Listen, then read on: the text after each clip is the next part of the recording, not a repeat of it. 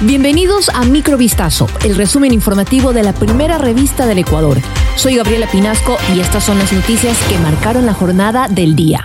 A 17 años con cuatro meses de prisión fueron sentenciadas tres personas por terrorismo tras ser inculpadas como autores de la mortal explosión en el barrio del Cristo del Consuelo al sur de Guayaquil. En la audiencia de juicio se demostró que los sujetos participaron en la detonación de un artefacto explosivo el domingo 14 de agosto de 2022, en la que cinco personas fallecieron y otras 20 resultaron heridas y que causó daños en viviendas y automóviles. La Fiscalía realizó el cotejamiento de voces y extracción de información de los teléfonos celulares de los tres procesados.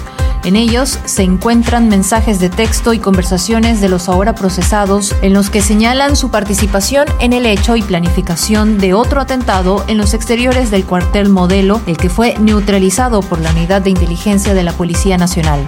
El Consejo de Administración Legislativa de la Asamblea Nacional admitió a trámite el proyecto de ley orgánica reformatoria al Código Orgánico Integral Penal que implementa la cadena perpetua en Ecuador. La propuesta, presentada por el asambleísta y expresidente de la República, Lucio Gutiérrez, fue aprobada el pasado 30 de enero por la Mesa Legislativa y mediante oficio de fecha 7 de febrero. El secretario general Alejandro Muñoz notificó al presidente de la Comisión Especializada Permanente de Justicia y Estructura del Estado, Fernando Cedeño, acerca de esta resolución del CAL. Este jueves 8 de febrero, el legislador Lucio Gutiérrez celebró la aprobación de su propuesta de reforma. Dijo que será para sancionar con cadena perpetua a los políticos corruptos que se roban el dinero de los ecuatorianos, a los jueces y fiscales corruptos que a cambio de dinero dejan en libertad a los delincuentes.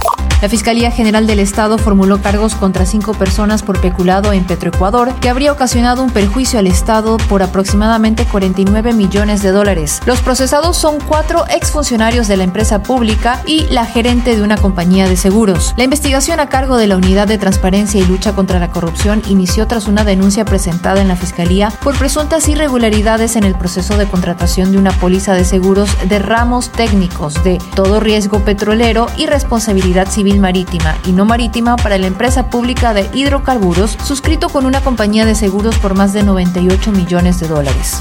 El movimiento Construye anunció que llevará a la Comisión de Ética de la Asamblea Nacional a la legisladora del correísmo Mónica Palacios, luego de protagonizar un altercado con la ministra de Gobierno Mónica Palencia. La discusión ocurrió el pasado miércoles en la Comisión Legislativa que investiga el asesinato del ex candidato presidencial Fernando Villavicencio, quien fue atacado cuando salía de un mitin político en Quito. La tensión se elevó cuando la legisladora de Revolución Ciudadana cuestionó. Yo hice varias preguntas a la señora ministra, pero no quiso responder. ¿Por qué? ¿Por qué está encubriendo a estas bandas delictivas así como lo hicieron otros? De inmediato la ministra se paró de su asiento y visiblemente enojada respondió, no le admito que usted diga que yo encubro a nadie, yo me estoy jugando la vida.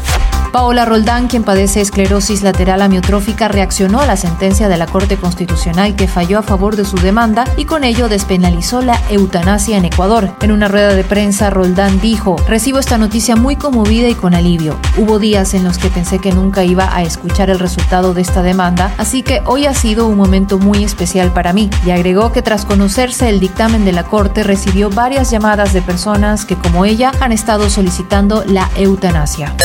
Esto fue Microvistazo, el resumen informativo de la primera revista del Ecuador. Volvemos mañana con más.